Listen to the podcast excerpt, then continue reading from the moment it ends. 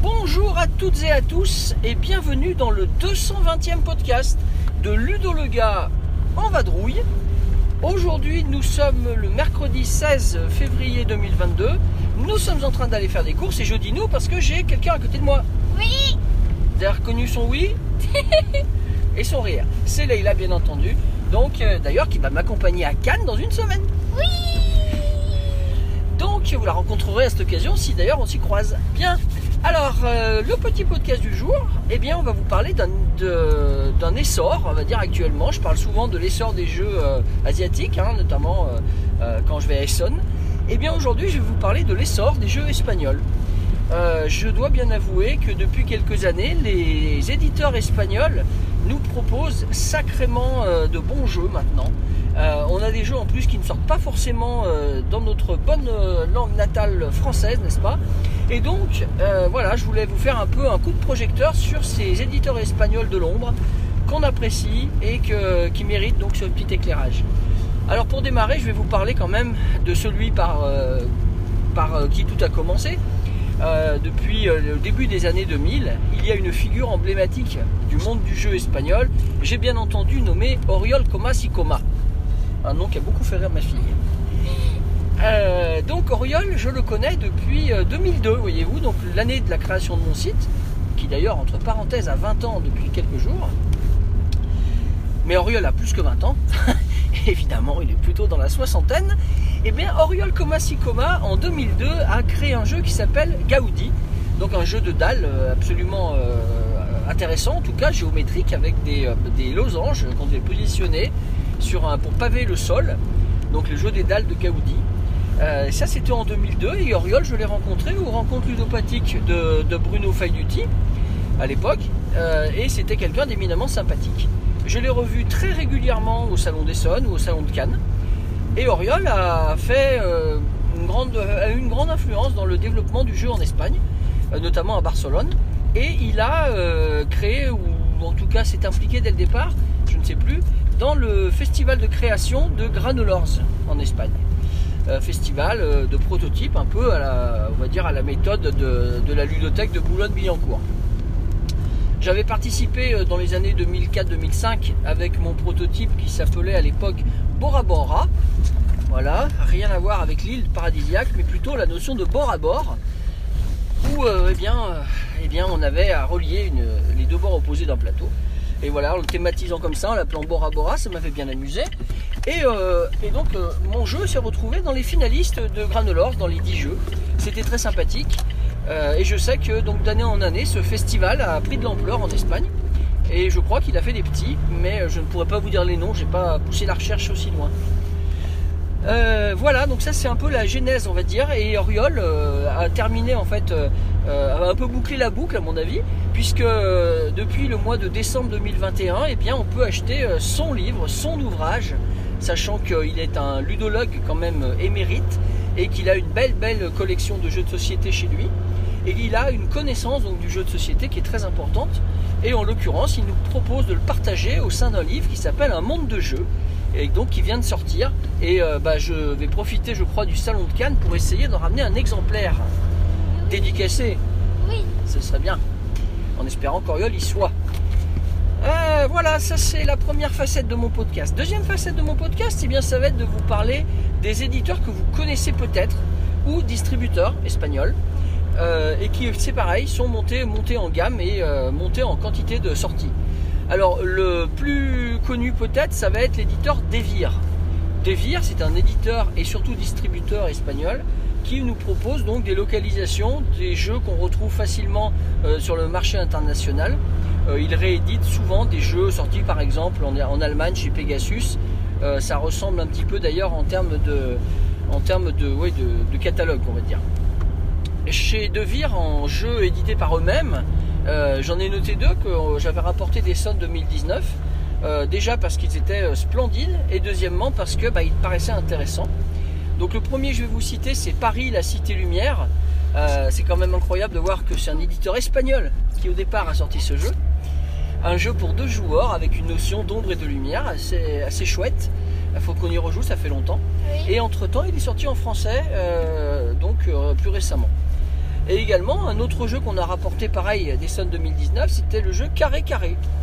Alors carré carré, euh, rien à voir avec euh, de la- des jeux abstraits avec des carrés, rien à voir du tout.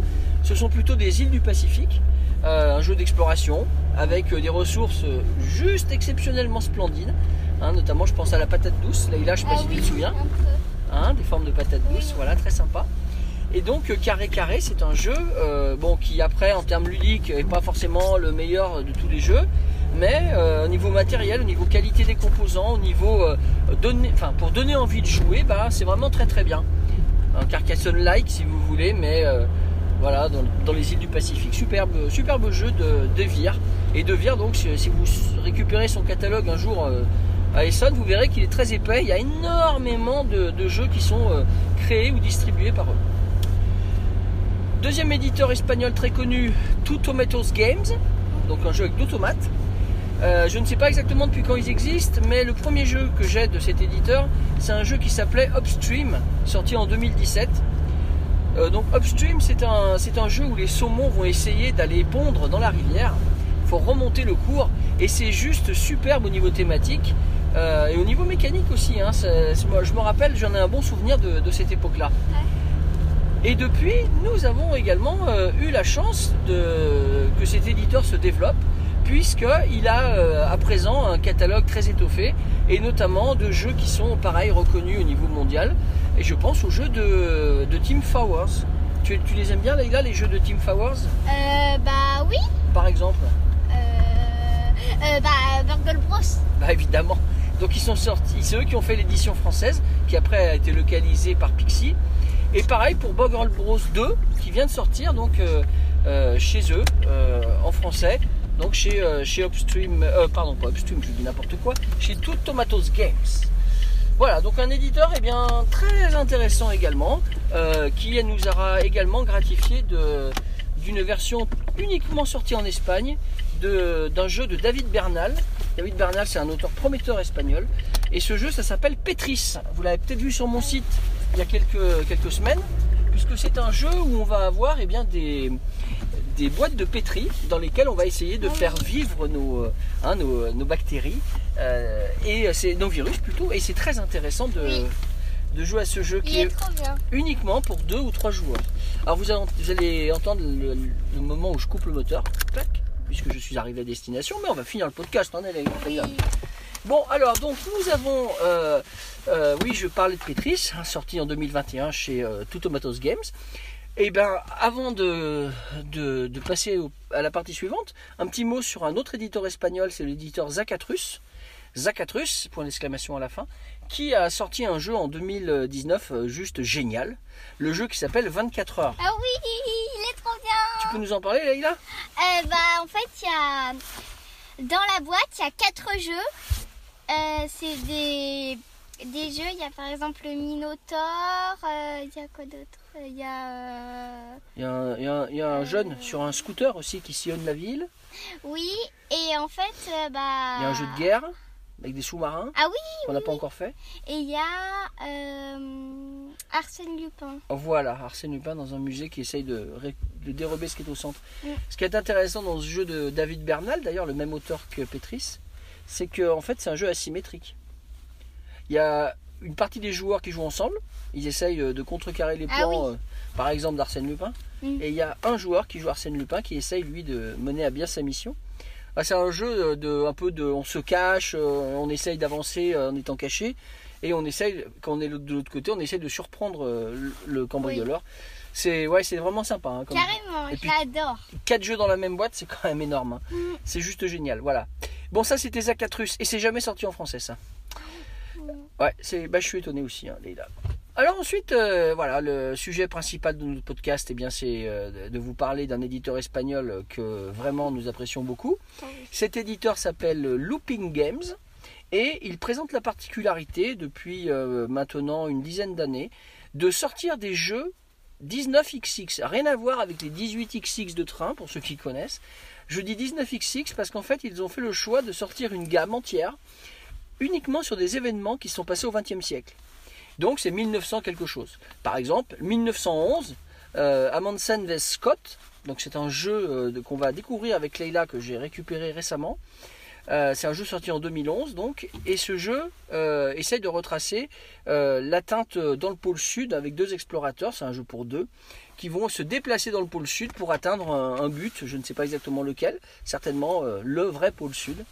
Et euh, ça c'est le premier, c'est leur premier jeu dans cette gamme là. Ils ont, re- ils ont renouvelé le- l'expérience. Alors après, ça s'est beaucoup plus rapproché, puisque je vous parle de 2017.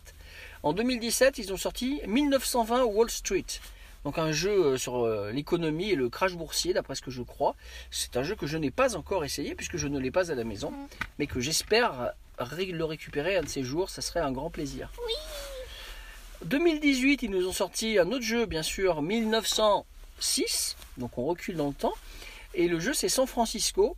Euh, San Francisco en 1906, il faut savoir que euh, cette ville américaine a été euh, partiellement détruite par un, grand tremblement de terre. Et donc ce jeu-là se base sur cet événement historique, encore une fois, dans lequel eh bien, on doit, je pense, subir les affres du tremblement de terre et peut-être reconstruire la ville derrière. Euh, c'est un jeu que je devrais peut-être récupérer lors du séjour à Cannes. Oui. 2019, ils nous ont sorti deux jeux, donc là ils ont accéléré la production. Ils nous ont sorti 1942 USS Yorktown, donc un jeu, euh, on va dire, à base euh, de la Deuxième Guerre mondiale, puisqu'on est en 1942, avec euh, des avions, etc. Je connais pas du tout, mais il fait envie comme tous les autres. Et c'est un jeu donc que je recherche activement. En 2019 également, ils ont sorti celui par euh, lequel tout est arrivé pour nous, qui nous a vraiment donné envie d'aller plus loin dans, cette, euh, dans les sorties de cet euh, éditeur. C'est évidemment 1987 Channel Tunnel. Il est trop bien. Celui-là, on en a fait plein. Oui. Euh, c'est un, c'est un jeu dans lequel il y a l'un des deux joueurs euh, qui joue la France et l'autre qui joue euh, l'Ang- l'Angleterre. Et le but, ça va être de creuser le tunnel sous la Manche, mais d'une manière à la fois thématique, mais pas uniquement. On n'est pas dans un jeu de simulation, on est dans un jeu qui est quand même un jeu moderne. Et on va se retrouver avec euh, des spécificités liées donc au pays euh, vers lequel, euh, enfin dans lequel vous êtes impliqué. Si vous jouez la France, par exemple, vous aurez des bonus différents de si vous jouez l'Angleterre.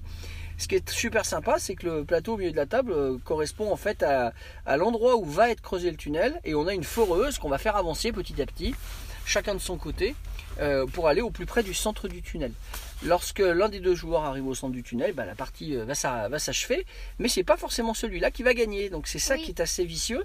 Il y a un système de points de victoire euh, euh, relativement bien foutu également. Les cartes ont plusieurs utilisations et, et donc c'est ouais, c'est brillant quoi, c'est brillant en 1987. Et j'avais donc bien suivi l'éditeur en 2020, mais là je pense que la pandémie a posé des soucis, donc il n'y a rien eu. Et en 2021, ils nous ont lancé un Kickstarter pour un jeu que j'ai reçu euh, courant décembre et qu'on a joué très récemment. Ce jeu qui s'appelle 1923 Cotton Club, un jeu sur la naissance du jazz pendant la pendant la je perds mes mots Euh, pendant la ah, pendant, pendant la prohibition aux États-Unis. Donc autrement dit, euh, dans ce jeu-là, eh bien, vous allez ouvrir un, club de jazz et vous allez essayer, non pas euh, bah, de vous enrichir au maximum, non, non, c'est pas ça le but. Le but, c'est de, réussir à avoir une notoriété suffisante pour faire venir des artistes reconnus, mais surtout pour en douce, eh bien, essayer de trafiquer de l'alcool. Et c'est thématiquement très fort. On retrouve en plus des illustrations magnifiques euh, de Pedro, qui est le patron d'ailleurs de la boîte, qui avec sont deux, hein, je crois. Et Pedro, qui fait, fait des illustrations, euh, bah, nous propose des illustrations de gens très connus, hein, euh, de Ray Charles, en passant par euh, Charlie Chaplin, par exemple. Et il y a dans le livret de règles euh, un magnifique, euh, euh, un magnifique euh, moment, puisque vous pouvez trouver euh, des détails historiques sur chacun des personnages. J'ai d'ailleurs j'ai découvert euh, Leïla que l'un des personnages qu'on a joué l'autre jour était devenu par la suite euh, le grand directeur, le PDG de euh, Coca-Cola pendant 30 ans. Voilà. Et ça, on le savait pas au départ. Et il y a un système de bourrage des urnes assez sympa aussi. Euh, lorsque vers la fin de la partie vous voulez euh, montrer que vous avez que vous n'avez rien fait, que vous n'avez pas traficoté, vous n'avez pas de, de, de piste de, gangs- de gangsters trop élevée. Et en fait, euh, vous pouvez bourrer les urnes en, en vous, en vous affiliant avec donc certaines personnalités, dont ce fameux monsieur qui est devenu PDG de Coca pendant 30 ans. C'est assez rigolo et très thématique. Euh, donc cet éditeur dans cette gamme-là pro- propose, on va dire avec ces six jeux, propose une expérience quoi. Vous avez euh, des moments historiques qui sont très bien retracés. Euh, quand on en a fait une, on a envie d'y rejouer. Euh, 1923 va pas tarder à revenir sur la table. Et c'est un éditeur qui paye pas de mine, mais qui, qui assume ce choix vraiment éditorial, mais vraiment très sympa, hein. vraiment vraiment. Je vous conseille de, de les essayer si vous arrivez à en dénicher un par-ci ou par-là. Surtout qu'il y a un énorme avantage avec ces boîtes de jeux. Les boîtes de 1900, elles sont absolument Ah oui, toute petite. voilà, toutes petites. C'est à peine plus gros qu'un jeu de cartes Amigo, on va dire, pour situer. Euh, bon, un peu, si quand même un peu, mais bon, Oui. c'est un peu plus épais. Mais la boîte, elle est pleine à craquer. Mais je vous dis franchement, plein à craquer. Oui. Les bo- la boîte de 1923 Cotton Club, on peut pas mettre euh, un élément supplémentaire dedans. Euh, c'est vraiment très complexe. Et euh, du coup, avec un- une toute petite boîte, vous avez un vrai jeu d'une heure, quoi, une heure et quart, ça dépend à la vitesse à laquelle vous jouez. Et mais c'est génial, quoi. Quand on va partir à Cannes, on va emmener justement à Munsen euh, vs Scott 1911 pour le découvrir. Je- ça nous prendra pas trop de place, ça nous laissera quand même de la place dans nos bagages. Oui. Euh, juste pour signaler que cet éditeur Looping Games a également sorti un autre jeu là entre Essonne et, et les fêtes de fin d'année qui s'appelait Viare al centro de la tierra qui est évidemment euh, tiré de, du livre magnifique de Jules Verne Voyage au centre de la Terre. Oui. C'est un roll and write, ce que toi Leïla je sais que tu as bien aimé. Oui. Dans ce, dans ce jeu-là, bah, on essaye d'aller au cœur du volcan et après de ressortir avec les héros euh, qu'on retrouve dans le roman de Jules Verne. Euh, c'est très sympa. Bon, c'est pas au niveau quand même des, 19, euh, des 1900, hein, parce que Oui. c'est c'est bien, mais c'est un, un peu violent quand même. Moi, j'ai trouvé ça un peu violent, mais c'était très bien quand même.